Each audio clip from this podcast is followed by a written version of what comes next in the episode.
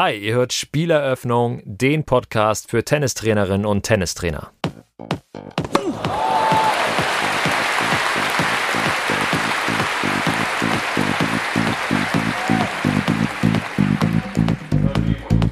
das, was ich jetzt hier gerade erlebe, ist nicht mein wirklicher Körper, das ist ein geträumter Körper, das ist eine geträumte Realität. Und das ist eben das Klarträumen, das dann eben auch diese Willensfreiheit wieder zurückbringt. Also man kann dann selbst den Traum steuern, wie man ihn möchte. Dann denkt man sich natürlich, äh, kann man in diesem Traumzustand eben auch nutzen, um eben auch sportlich zu lernen einmal auf dem Center Court von Wimbledon stehen und mit Roger Federer oder einem Tennisprofi eurer Wahl ein paar Bälle schlagen. Wer hat da nicht schon mal von geträumt? Und klar, im Traum geht das. Im Klartraum geht das, denn so nennt man die Fähigkeit, sich im Traum bewusst zu werden, dass man träumt und diesen dann nach den eigenen Vorstellungen und Wünschen zu manipulieren. Was wie ein Wunschtraum oder eine Szene aus dem Film Inception klingt, kann mit den richtigen Techniken jeder und jede lernen. Das klar oder lucide Träumen ist inzwischen sogar eine eigene Forschungsdisziplin und deshalb habe ich für diese Episode mit Professor Dr. Daniel Erlacher von der Universität Bern gesprochen. In seiner Forschung beschäftigt er sich nicht nur mit dem Schlafen und Träumen allgemein, sondern auch noch mit ihren Einsatzmöglichkeiten im Sport. Wir sprechen am Anfang über ein paar Basics aus der Schlafforschung, über die Bedeutung von und den Einfluss von Schlaf auf unsere Tennis-Performance und später dann auch über die Klarträume und darüber, wie ich sie in mein eigenes oder das Training mit meinen Spielerinnen und Spielern einbauen kann. Sicherlich ein sehr spezielles, aber auch extrem spannendes Thema. Ein kleiner Hinweis in eigener Sache noch, bevor es dann losgeht. Falls euch diese oder andere Folgen meines Podcasts gefallen, dann würde ich mich wirklich sehr, sehr freuen, wenn ihr mir eine Bewertung auf Spotify gebt. Am liebsten natürlich 5 Sterne, aber alles ist möglich. Und bei der Gelegenheit dürft ihr dann natürlich auch gerne noch ein Abo dalassen. Damit helft ihr mir dann Spieleröffnung noch bekannter zu machen. Und ähm, ja, ansonsten danke dafür. Jetzt aber erstmal genug der Werbung. Ich wünsche euch viel Spaß mit Daniel Erlacher und dem Schlaf im Tennissport.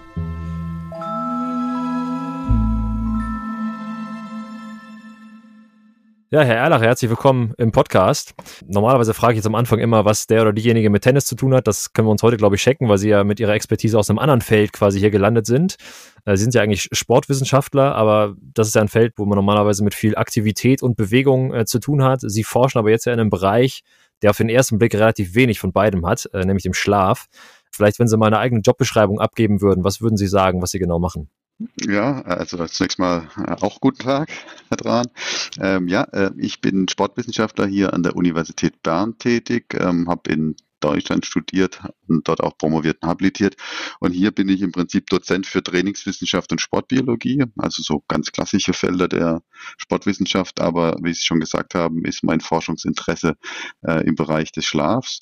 Und äh, da gibt es ganz viele Überlappungsfelder, die man auf den ersten Blick gar nicht erwarten würde, weil sie ja, wie schon gesagt, das Spannungsfeld aufgezogen haben. Ne? Der unbewegliche, schlafende Mensch und der aktive, agile Mensch ähm, äh, im Sport. Ähm, aber aber wenn man genauer schaut, gibt es da eben einige interessante ähm, Aspekte. Zum Beispiel eben, wenn man trainiert hat, braucht man eben den Schlaf, um sich zu regenerieren. Im Schlaf passieren Regenerationsprozesse, die wir noch nicht ganz verstanden haben, die uns aber gut tun, dass wir am nächsten Tag wieder trainieren können. Äh, wir wissen es vom Lernen, also wenn wir was Neues gelernt haben, das gilt für Vokabellernen, aber auch für motorische Bewegungen brauchen wir auch den Schlaf, um das Neugelernte zu festigen. Also es passieren da auch ganz wichtige Sachen im Schlaf. Ähm, und was mich am Anfang interessiert hat, ist eben, dass man auch nachts träumt, also eine sehr lebhafte Welt erfährt, in der man einen Körper hat, den man frei bewegen kann. Und ähm, dieses Träumen kann man in besonderen Formen auch steuern. Und da hatte ich mich eben äh, gefragt, ob man den Traumzustand auch nutzen kann, um zum Beispiel einen Tennisaufschlag zu trainieren oder zu üben.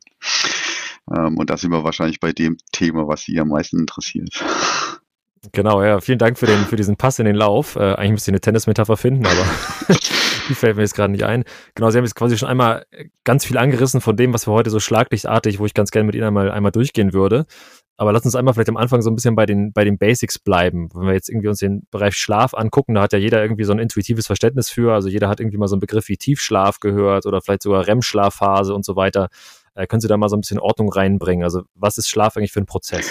Ja, das ist, glaube ich, ganz wichtig am Anfang, weil Schlaf eben wirklich äh, ganz viele äh, Facetten hat ähm, und eben beim Menschen noch äh, eben auch sehr gut gemessen werden kann im Schlaflabor. Und je nachdem, wo man jetzt eben den Schlaf sich anschaut, sind da unterschiedliche Aspekte eben im Vordergrund. Also das, was wir machen, wir haben jetzt hier im Institut eben auch ein Schlaflabor. Wir können eben Leute äh, elektrophysiologisch ableiten. Also das heißt, wir können Messungen des Gehirns machen, der Augenbewegung und des Muskeltonus und da können wir den Schlaf sehr gut differenzieren.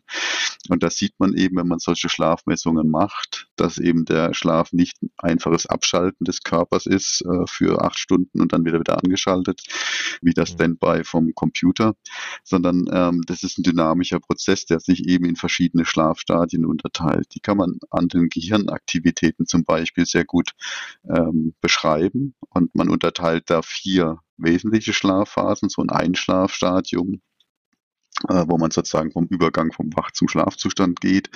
Dann haben wir so einen eigentlichen Schlaf, den man auch als N2-Schlaf bezeichnet, wo besondere Hirnaktivitäten auftauchen. Spindeln und K-Komplexe muss man jetzt gar nicht wissen, aber das sind eben Komponenten, die würde man im wachen Gehirn nicht finden. da weiß man eben, der ist jetzt in einem normalen Schlaf. 50 Prozent der Nacht verbringt man in diesem Stadium.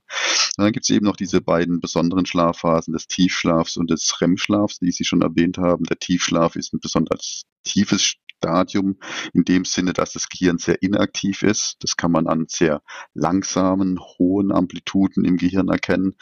Äh, und dann eben noch der REM-Schlaf, wo das Gegenteil wieder stattfindet. Das Gehirn aktiviert sich, die Aktivität wird wieder niederamplitudig, aber hochfrequent.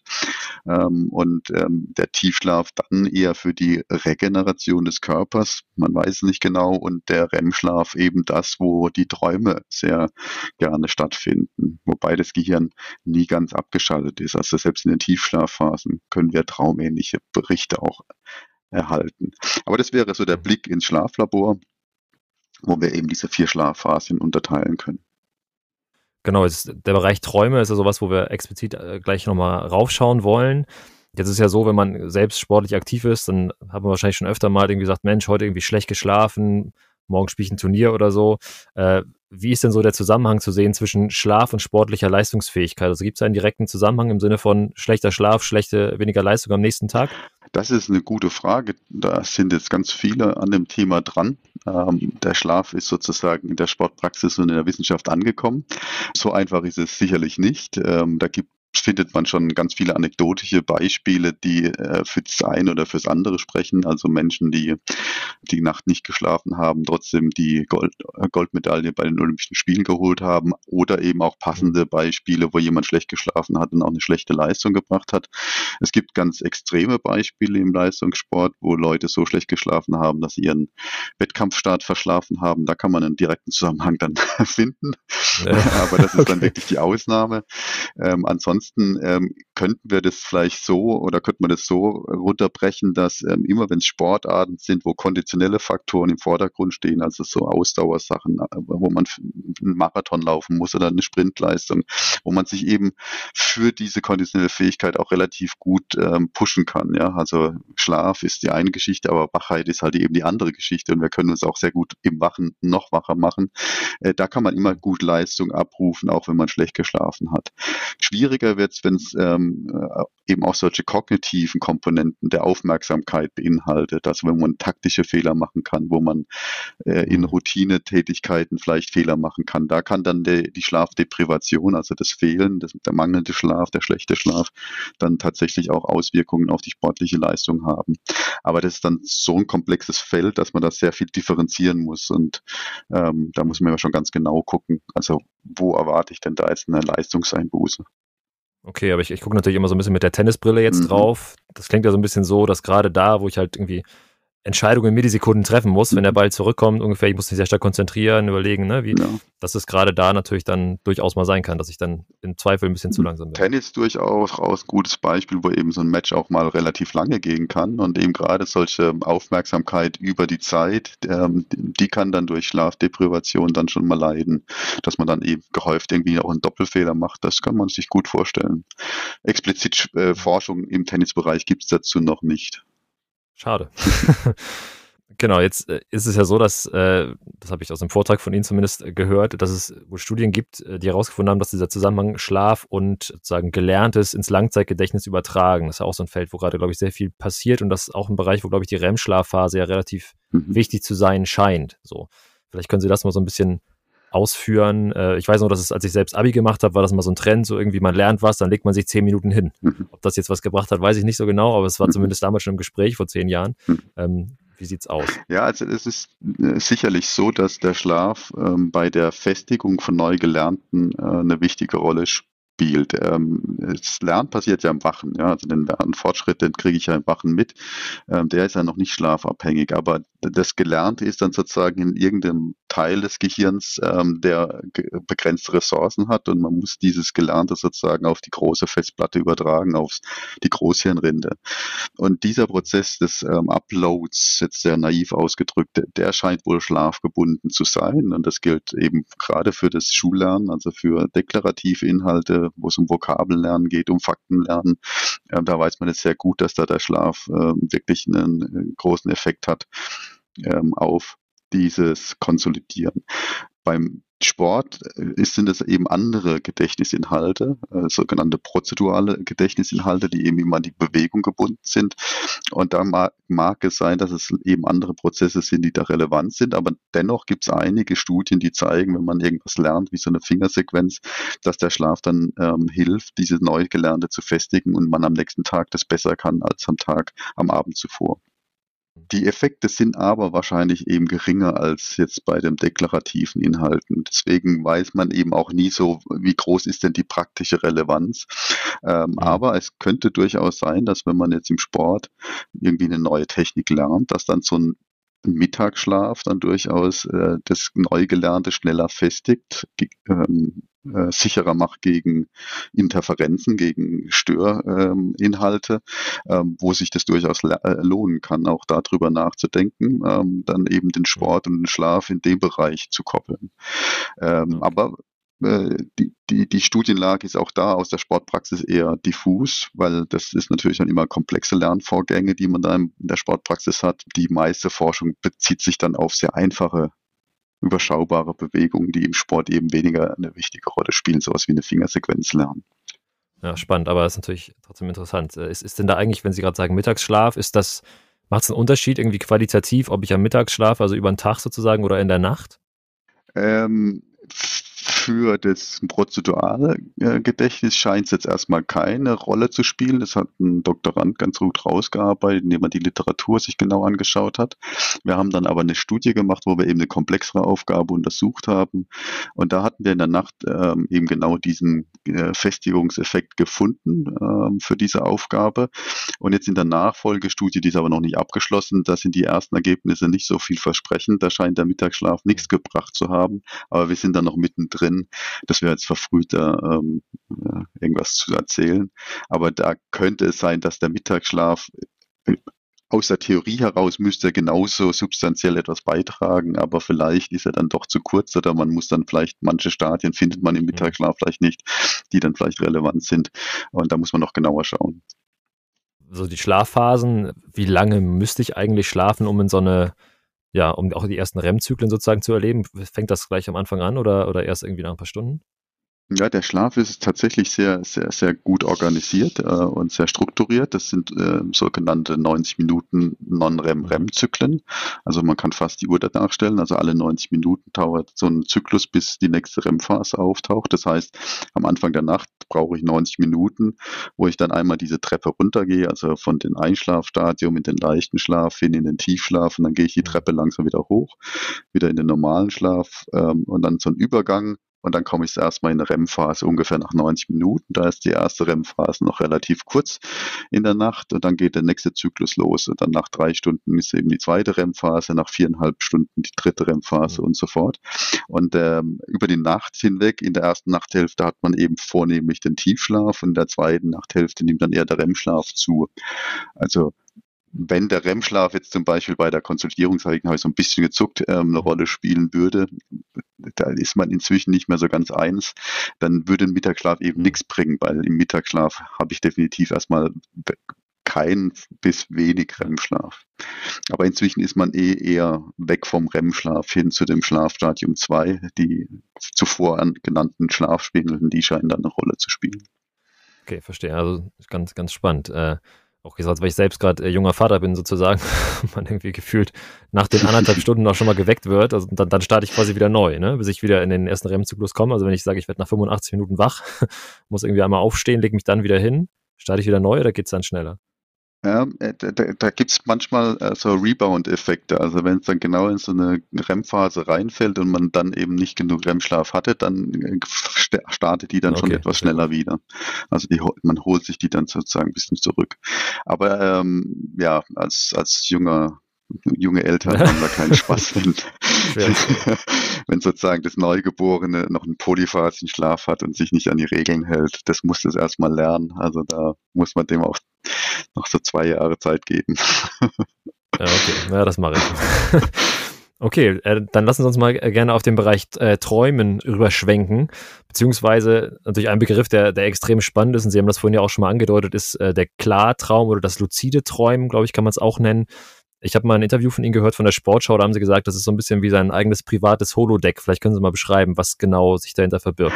Äh, ja, genau. Also der Traum an sich, also der, der Traum, den wir nachts erleben, ist ja an sich schon sehr spannend. Also ist ähm, äh, ist ja etwas Spektakuläres. Man erlebt ja sozusagen sich selbst in einer äh, geträumten Umgebung und die wirkt so real, dass wenn wir da draus aufwachen, ja erstmal immer so einen Realitätstest machen müssen, war denn das jetzt wirklich oder nicht. Ähm, warum ist es so? Eben weil unser Gehirn diese Realität erzeugt. Und das ist eben das gleiche Gehirn, das unsere Tageseindrücke verarbeitet und uns diese erlebte Welt sozusagen ähm, erzeugt.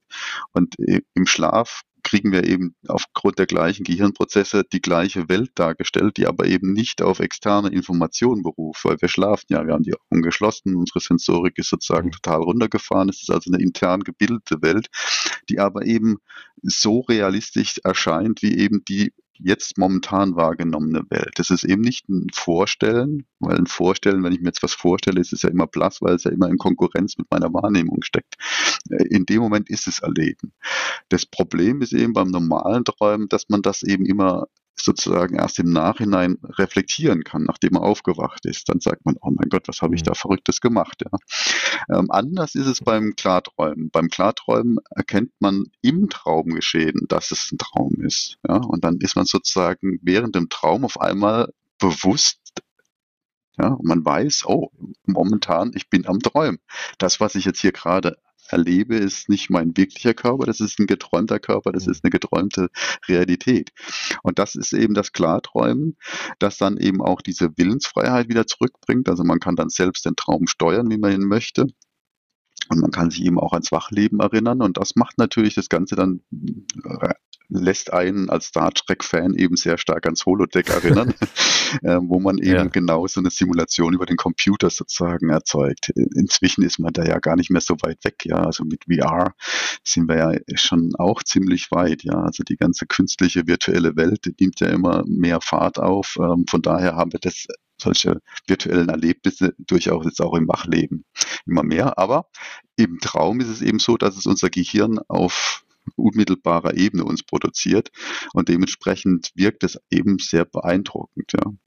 Und ähm, jetzt der Link zum Sport, äh, wenn man eben dieses Phänomen hat und das irgendwie als junger Sportstudent äh, einem begegnet, dann denkt man sich natürlich, äh, wo man ohnehin das mentale Training gehört hat, kann man in diesem Traumzustand eben auch nutzen, um eben auch sportlich zu lernen. Genau, da gehen wir gleich nochmal weiter rein. Jetzt ist es ja so, wenn ich normalerweise träume, dann, wie Sie schon gesagt haben, man reflektiert später am nächsten Morgen, erinnert man sich dunkel noch an die ein oder andere Sequenz, aber das verliert sich dann auch relativ schnell. Ist die Erinnerungsleistung höher, wenn man, äh, wenn man Klartraum hatte danach? Äh, nicht unbedingt, ähm, sehr oft, ja. Also im Schlaflabor, wo wir Studien machen, da kann man das äh, durchaus bejahen. Also Leute, die man direkt aus dem Klartraum weg, die haben eine sehr ähm, gute Erinnerung an das Träumen, wobei die aber auch eine sehr gute Erinnerung ans Träumen haben, weil wir die halt im Schlaflabor sehr gut und sehr gezielt aus bestimmten Phasen eben wecken können. Ähm, mhm. Wenn man jetzt zu Hause ist, dann kann es natürlich auch einem passieren, dass man einen Klartraum hat und der dann weitergeschlafen hat und den am nächsten Morgen gar nicht erinnert. Ja? Oder man erinnert ihn eben später, dann kann das auch schon eben etwas verzerrt sein oder etwas dunkler. Also der Zeitpunkt, wie nah man sozusagen an einem Traumgeschehen ran ist, ähm, der spielt eine, äh, eine, eine wichtige Rolle. Und im Klarträumen ist es eben auch so, dass man häufig eben direkt dann im Anschluss des Traums aufwacht und deswegen dann noch eine sehr gute Erinnerung an das Traumgeschehen hat. Wie häufig kommt sowas vor? Also jetzt bei mir selbst, ich hatte, glaube ich, noch keinen, aber vielleicht habe ich es auch nicht mehr in Erinnerung, aber können Sie was sagen, wie oft das so passiert? Ja, das fragen wir natürlich ähm, häufig ähm, äh, mit äh, Studien. Also es gibt da jetzt inzwischen sehr gute Fragebogendaten dazu. Also für den deutschsprachigen Raum liegt es also aus Selbstberichten äh, bei 50 Prozent. Also 50 Prozent der Bevölkerung hat das schon mindestens einmal erlebt dann kann man das sozusagen frequenzieren. Also wie häufig erlebt man das? Ähm, so eine Grenze ist einmal im Monat, da sind wir bei 20 Prozent der Bevölkerung, erlebt Klarträume regelmäßig alle Monate.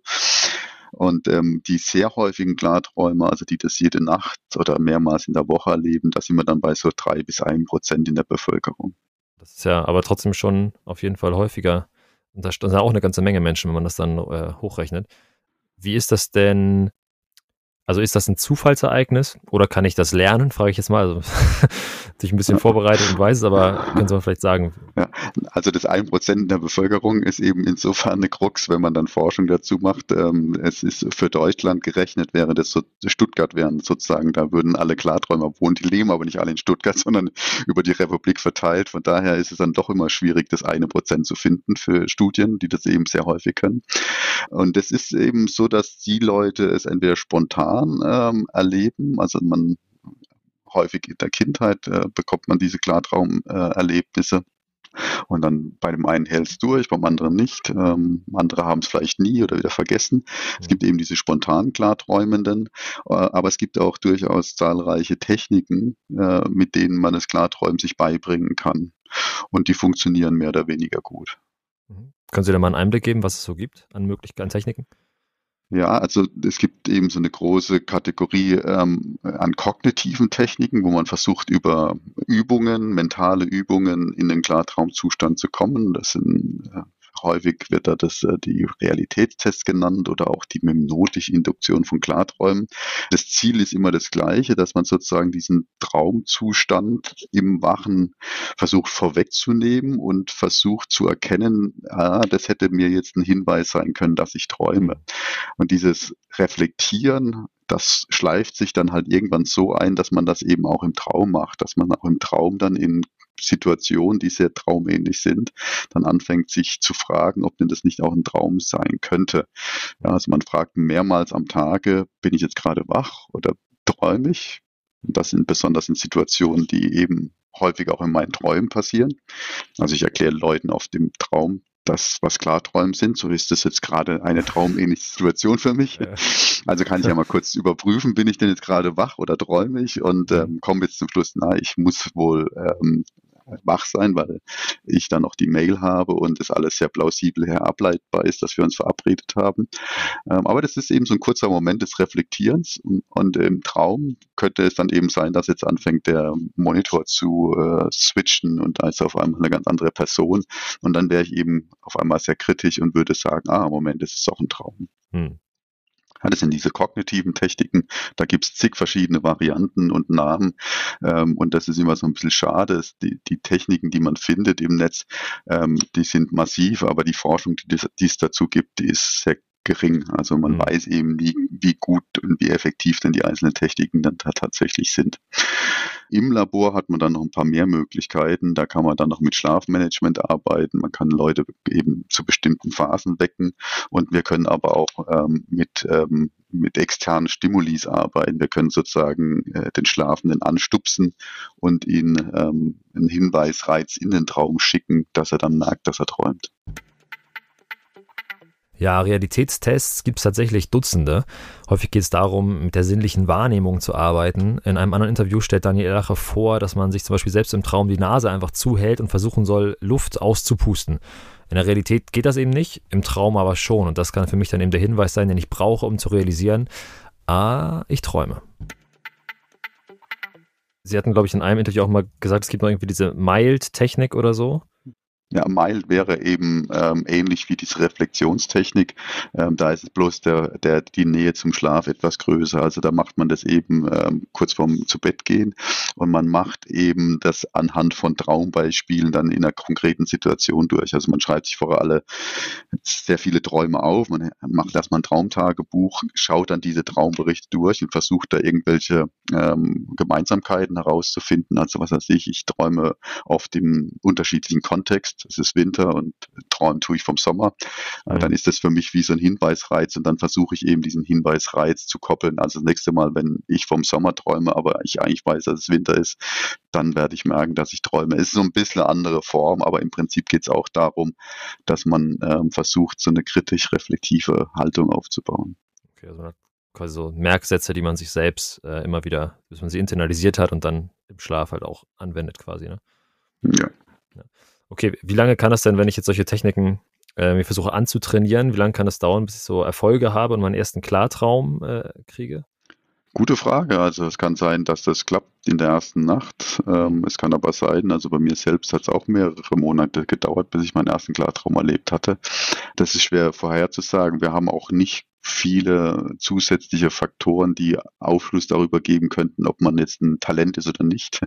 Also da hat man versucht zu, zu schauen, ob es denn irgendwelche Kriterien gibt, die das erleichtern, was er sich ein gutes Gedächtnis oder äh, eine, eine introvertierte Persönlichkeit. Aber all diese Studien, die sind da nicht sehr schlüssig. Also so ein Klarträumender der fällt nicht auf in der Bevölkerung, der ist nicht irgendwie ja. in irgendeinem Maß besonders eben hervorgetan, äh, so dass man da einfach äh, immer nur sagen kann, Geduld bewahren und Motivation und äh, probieren, probieren, probieren. Mhm.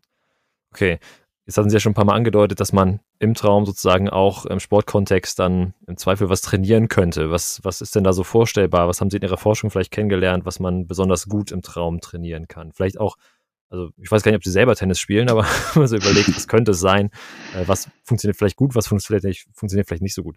Ja, also mein, mein, mein Tennis-Erfahrungen sind eher gering. Also da kann ich, ja, das wäre jetzt ein guter, ein gutes äh, Testsituation für mich, ähm, äh, eben jetzt was, sich einen Aufschlag beizubringen Stimmt. im Traum, dann zu gucken, ob das dann wirklich funktioniert. Ähm, grundsätzlich kann man erstmal ganz wissenschaftlich rangehen, von wo könnte man äh, Effekte erwarten und äh, klassischerweise ist ja der Sport äh, entweder ins Trainieren oder ins Üben so unterteilt, ob es eben um, äh, um konditionelle Faktoren geht, so wie Kraft und Ausdauer oder ob es eben um Technik geht. Und da muss man einfach von vornherein sagen, dass, er, dass man bei den konditionellen Sachen, also ein Krafttraining oder ein Ausdauertraining im Traum macht wahrscheinlich wenig Sinn, weil die natürlich an physiologische Adaptation gebunden sind. Das heißt, ich brauche ja erstmal einen Reiz in meiner Muskulatur, dass dann die ähm, Prozesse ausgelöst werden. Und da ich eben im, im Traum de facto gelähmt bin, also meinen Körper nicht bewege, nur geistig mich wahnsinnig äh, äh, abmühe, klingt es sehr unplausibel, dass dann da irgendwie die Ausdauer ähm, verbessert wird. Also wahrscheinlich so ein Marathontraining wird, lohnt sich wahrscheinlich nicht im Traum zu trainieren. Aber eben Techniktraining, also wenn es ums Üben geht, wenn es ums Verfeinern von Techniken geht, die ja dann immer wieder rückwirkend auch eine Verbesserung in der Ausdauer ähm, mit sich bringen können oder in der Kraft. Ne? Das weiß man ja auch, dass wenn man eine gute Technik hat, dass dann auch die Kraft zum Beispiel steigert. Also nur mal zum Einordnen, wenn, dann wird man eben Techniktraining machen, also so einen Tennisaufschlag üben oder eine bestimmte Sache oder man könnte auch äh, ins Taktiktraining gehen, man könnte aber auch eben auf eher so eine sportpsychologische Ebene nach oben gehen. Also was weiß ich, der Tennisspieler, der, der berühmte Trainingsweltmeister, der dann aber halt Versagens ähm, Ängste hat in der mhm. Tennissituation. Man könnte sich auch vorstellen, dass das ein Training dann eben äh, unter Publikum geträumt wird und dass man da ein bisschen ja. Ängste abbaut. Also äh, es ist dann viel denkbar. Geprüft haben wir noch recht wenig, ja, muss man mhm. zugeben. Ja, okay, spannend. Ja, ist gerade für, für Tennis äh, geht es ja dann auch äh, im Zweifel beim Tennisspielen selbst jetzt weniger um, um die Kraft oder um die Ausdauer, sondern tatsächlich dann so wie der Podcast heißt der Spieleröffnung, man könnte die Spieleröffnung trainieren, beispielsweise irgendwie Aufschlag plus eins und dann, äh, was weiß ich. Ich frage mich gerade, äh, ich weiß nicht, ob Sie da was zu sagen können, aber wie verlässlich sind denn so die, die physikalischen Gesetze im Traum? Also könnte es auch so sein, dass mein Unterbewusstsein mir irgendwie äh, ein, weiß ich nicht, ein Schnippchen schlägt und äh, die Bälle springen irgendwie krumm und schief oder so? Oder kann ich mich darauf verlassen, dass sozusagen ja die klassischen Gesetze gelten? Ja, das ist, ähm, das ist natürlich eine ganz spannende Frage ähm, und da kann man natürlich viel philosophieren. Ähm, grundsätzlich ist es so, dass, ähm, dass man ja äh, auf jeden Fall schon mal Rückmeldung erzeugt. Also man stimuliert sozusagen die Welt, ja. Und diese Simulation, die, die beruht natürlich auf meine Gehirnvorgänge. Ja. Also Gehirn ist ein, ein Prädiktor ohne Ende. Der mag, der mag das. Er mag einfach in die Zukunft schauen und deswegen erzeugt er genau sowas wie Vorwärtsmodelle. Und diese Vorwärtsmodelle, die erlebe ich natürlich auch im Traum und die sind natürlich nicht an die Physik gekoppelt, sondern eben an meine Modelle, die ich im Gehirn habe. Also ähm, sprich, ähm, die sollten so gut sein, wie ich die Erfahrung eben gesammelt habe. Und hm. sie können aber auch ganz anders sein. Deswegen kann es durchaus dann passieren, dass im, im geträumten Tennis da eben verrückte Sachen passieren. Wir haben mal so eine Zielwurfaufgabe gemacht, Münzen in eine Tasse werfen und da gab es eben auch ähm, bei manchen eben ganz verrückte Flugbahnen und am Ende ist die Münze aber trotzdem in die Tasse gefallen. Mhm. Es kann auch sein, dass so Effekte von, ähm, von vorhersagbaren ähm, physikalischen Dingen auch getrennt, getrennt werden im Traum. Man weiß da viel zu wenig, aber das sind spannende motorische Fragen. Also das interessiert einen Wissenschaftler vor allem. Mhm. Ähm, jetzt ganz praktisch gesprochen haben wir zumindest äh, in Interviewstudien mit Leuten, die das Klarträumen schon lange kennen und auch für den Sport nutzen, durchaus ähm, feststellen können, dass die Sportlerinnen und Sportler von einem stabilen Setting sprechen. Also die haben durchaus mhm. auch eben im Zweikampf mit Leuten gekämpft und haben da recht gute physikalische Feedback bekommen, weil eben das Gehirn ja gewohnt ist zu prädizieren ja. und eben genau dieses, diese, dieses Feedback zu generieren. Hm. Okay, ja, spannend. Das ist ja, das ist echt spannend. Äh, wie ist das? Äh, haben Sie das, kann man das irgendwie messen, wie effektiv ein Training im Klartraum ist, vielleicht im Vergleich zu im echten Leben? Ja, da sind wir natürlich noch in den Kinderschuhen. Also wir haben zwei, drei Studien gemacht, nur um zu zeigen, dass es grundsätzlich denkbar ist, dass das ähm, ähnlich wie beim mentalen Training zu Verbesserungen im Wachen führt. Aber das sind dann so Studien, die sind fernab von der Praxis, von der Realität der Sportpraxis. Das sind einfache Aufgaben, wo man gut kontrollieren kann, um zu sagen, dass es ja auch wirklich ein Effekt ist, den man auf das Klartraumtraining zurückführen kann. Also so eben dieses zuvor genannte Fingertapping. Da kann man zeigen, dass wenn man das im Traum übt, dass man dann tatsächlich am nächsten Tag ein bisschen schneller ist ähm, und äh, mhm. das aufgrund des Trainings. Und da sind wir auch noch nicht mal so weit, weil diese Studien, die sind halt aufwendig. Das braucht natürlich sehr viel sehr viele ja. Nächte und Leute, die gut Klarträumen kennen, äh, wo man dann eben diese Studienergebnisse zusammentragen muss. Also auch da muss man sagen, sind so richtig gute spezifische Effekte noch nie kontrolliert worden. Ja, also es kann ja auch sein, dass man ähm, allein durch dieses, ah, ich habe es jetzt geschafft, sich am nächsten Tag dann mehr anstrengt.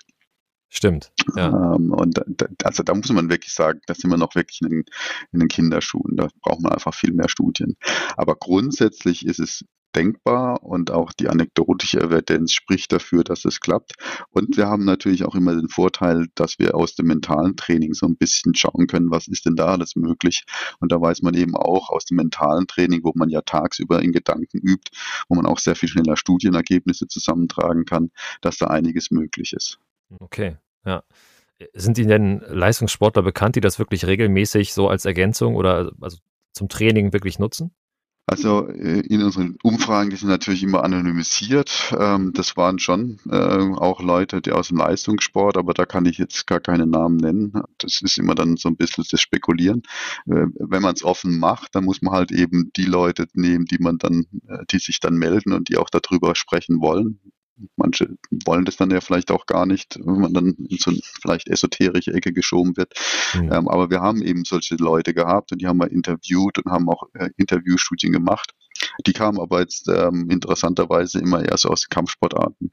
Sind die dann vielleicht eher gesprächig und haben vielleicht mit solchen, ähm, mit solchen mentalen ähm, Geschichten auch weniger Probleme. Also die ja. sind da vielleicht offener dafür. Das weiß man jetzt natürlich nicht. Gab es auch Tennisspieler, zufällig? Wissen Sie das? Nee, Tennis hatte ich, hatten wir da keine. Okay, Vielleicht ändert sich das jetzt ja nach diesem Podcast. Wer weiß. Probieren das alle aus. Ähm, genau, ich, aus einem Ihrer Vorträge weiß ich, dass, äh, korrigieren Sie mich, wenn ich falsch liege, aber normal ist ja, dass etwa so äh, 20 Prozent REM-Schlaf, glaube ich, mhm. quasi pro Nacht äh, möglich sind. Also wenn ich das irgendwie runterrechne bei acht Stunden Schlaf, sagen wir mal, das irgendwie so bummelig anderthalb Stunden, die ich sozusagen dann in diesen, in diesen Traumphasen verbringen kann. Ist das, ist die Nettozeit im Schlaf, also könnte ich mir beispielsweise im Schlaf auch vorstellen, mehrere Tage irgendwie zu verbringen oder ist es kongruent zur realen Zeit zu sehen, so wenn man träumt? Ja, die Zeitfrage, die ist, ähm, würde ich mal jetzt, ohne die ganze Geschichte zu erzählen, sagen, die ist ungefähr gleich. Also mhm. man kann da jetzt nicht ähm, das Leben, ähm, ein ganzes Leben in eine Nacht reinpacken. Äh, das gibt's ja die äh, Idee. Aber so ist es sicherlich nicht. Also fürs Klarträumen wissen wir das ziemlich genau, dass die Zeit relativ nah bei der äh, tatsächlichen Zeit ist. Und das ist auch gut so, weil die Theorien, die dafür sprechen, dass man sich da verbessern kann, die, die, die, die nehmen immer als Grundannahme ja auch an, dass es eine gewisse Äquivalenz gibt. Ja, also wenn dann äh, die Zeit dann nicht äquivalent wäre, das wäre dann schon komisch, wenn man dann Trainingseffekte erwarten würde. Mhm. Das heißt, man hat dann maximal diese 90 Minuten und selbst geübte Klarträumer würden dann aber nicht auf diese 90 Minuten kommen. Also wir ja. hatten mal im Schlaflabor jemanden, der wirklich gut war, der hatte drei Klarträume und den hatten wir mit einer Aufgabe äh, malträtiert und äh, ist vielleicht dann so auf 30 Minuten Übungszeit gekommen. Ja, oh ja. Und da ist auch einiges im Traum passiert, was nicht immer so verursacht wird. also da muss man dann schon ein bisschen vorsichtig sein, wie viel zusätzliche Trainingszeit kann man denn da anzapfen. Da wäre ich noch, äh, ja, also da wäre ich realistisch, dass das dann nicht wahnsinnig viel ist. Ja, okay. Ja, wobei 30 Minuten finde ich jetzt aber auch schon ziemlich beeindruckend. Also wenn das, äh, das muss schon ziemlicher Profi gewesen sein, dann der das. ähm, jetzt nehmen wir mal an, äh, ich möchte als Trainer irgendwie die, meine Entwicklung meiner Spielerin da, da Klarträume in irgendeiner Form einsetzen. Wir haben schon gehört, wie, was so Möglichkeiten sind, um selbst sozusagen zu trainieren, dass man äh, öfter in, dieses, in dieses Stadium reinkommt was sollte ich vielleicht, wenn ich jetzt jemanden dabei begleiten möchte, so ein bisschen, was sind so Mittel und Wege, wie kann ich vielleicht auch so ein bisschen monitoren, ob es Erfolge gibt und so? Ja, das ist eben so ein bisschen für mich jetzt die schwierigere Frage in dem Podcast, weil ich ja grundsätzlich eher immer so auf der anderen Seite sitze. Also ich bin eher der Forscher, der lieber ins Schlaflabor geht und dann eben so über Vorratsmodelle mir Gedanken mache. Und die Sportpraxis da draußen, die, hm, da finde ich das immer schwierig, das dann zu übersetzen. Und hätte das dann, das ist auch ein ganz, da muss man da ganz anders rangehen. Das ist so nicht so das, was mich so wahnsinnig interessiert. Aber sicherlich ähm, müsste man die, sollte man die begleiten. Also man, man, man könnte eben verschiedene Sachen erstmal anfangen. Also man könnte ja mit einfachen Sachen anfangen. Also was passiert denn da, wenn du da dann Aufschlag machst? Also was gibt's denn da zum Wahrnehmen? Also was verhält sich das? Oder ähm, probier doch mal einfach aus, mit verschiedenen Tennisgegnern da zu spielen. Auch das ist ja eine interessante Sache. Mhm. Man spielt ja immer mit sich selbst, aber trotzdem steht ja ja einer da gegenüber. Das kann ja der Djokovic sein. Aber es ist ja dann irgendwie so spielerisch da mal ein bisschen mit rumzugehen ähm, ja. und dann vielleicht äh, an ganz verschiedenen Punkten dann wirklich dran zu arbeiten arbeiten. Also da gibt es dann so anekdotische Berichte, was weiß ich, dass da man irgendwie Fehler in der Technikanalyse dann bekommt. Ob das dann wirklich auch so generalisierend über einen Kamm zu scheren ist, das bleibt mal dahingestellt. Ich glaube, da muss man einfach kreativ sein und muss sich drauf einlassen und vielleicht der wichtigste Punkt ist wahrscheinlich schon der Schritt vorher. Also eben nicht gleich sagen, ja, das ist ja Esoterik, was willst du mir da erzählen? Ich soll mhm. ja Traum trainieren, das geht ja gar nicht, sondern da eben schon offen bleiben und sagen, ähm, ja, Moment mal, also gerade Tennis ähm, gibt es ja auch sehr viel Literatur zum mentalen Training. Einfach sagen, ja, es könnte ja eine Möglichkeit sein. Ja, also warum nicht nutzen und dann mal gucken, wie wir das aus, ähm, ausgleiten und wie wir das mhm. einsetzen können. Okay, ja, sehr spannend. Genau, ich war auch mal im Podcast, war mal der Professor Schöllhorn aus Mainz zu Gast, der das differenzielle Training sehr stark vorangebracht hat. Und das sozusagen ja die Aussage, dass man nicht durch Wiederholung lernt, sondern vor allen Dingen durch, durch Variation. Und ich glaube, das wäre mhm. ja auf jeden Fall eine Möglichkeit, wie man den Klartraum sehr gut einsetzen könnte, für extreme mhm. Variation zu sorgen in irgendeiner Form.